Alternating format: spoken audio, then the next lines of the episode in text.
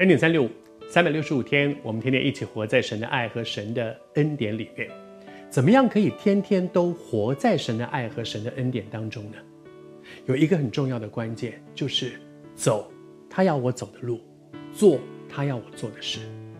我们不可能，我明明知道神要我走这条路，可是我非要走那条路，然后说上帝祝福我，然后越走越不顺，又说上帝你都不爱我。走他要我们走的路。做他要我们做的事，明明知道他要我做这件事，可是我偏不要做，我去跑到别的地方去，然后遇到了挫折，遇到了不顺利的情况，在那里抱怨神，就好像昨天和你分享约拿不就是这样吗？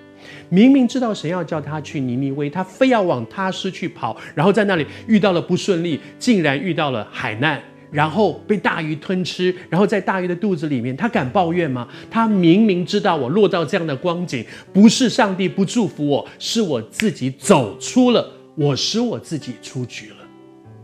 我求神施恩恩待我们，清楚神要你做什么，认真的去做，然后你会发现，上帝真的负你的责任，好像施洗约翰。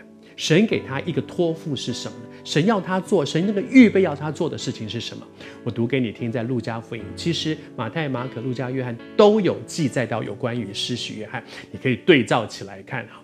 在路加福音第一章第十六节那里说，他要使许多的以色列人回转，归于他们他们的神，归于主他们的神，回转，这是神给他的一个任务，预备主的道，让人悔改。回转，我求主施恩恩待我们。其实这个托付不会只在施洗约翰的身上，今天你我每一个人也都在面对这个托付。主鼓励我们去在乎我们周围的人。有许多的人与神渐行渐远，有许多的人他们不认识神，怎么样把他们转过来？有一些人他们正在寻找真神，但是寻不到。寻到了假神，怎么样帮助他们从离弃偶像归向真神？有一些人，他们曾经跟神有很亲密的爱的关系，但是因为一些事情，现在他们越走越远了，渐渐离神越远了。求主帮助我们，好像施洗约翰所面对的，他说他要使许多以色列人回转。以色列人本来就是属乎主的人，但是那个时候。他们遇到了一些难处，那个难处很大，他们的国灭了。然后呢，在他们所面对的时候，他们被俘虏了，然后他们归回了。而在这段时间里面，他们又陆续的被不同的人来统治。而在那个情况之下，他们一直在等候一位弥赛亚来拯救他们，却好像什么也没有看见。在那个情况下，有的人就灰心了，有的人就冷淡了，有的人就渐渐远离神了。你周围有没有这样的一些人？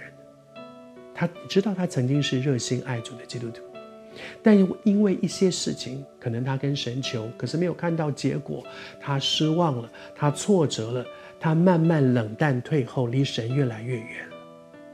主也呼召我们，今天我们都一起承担这样的责任。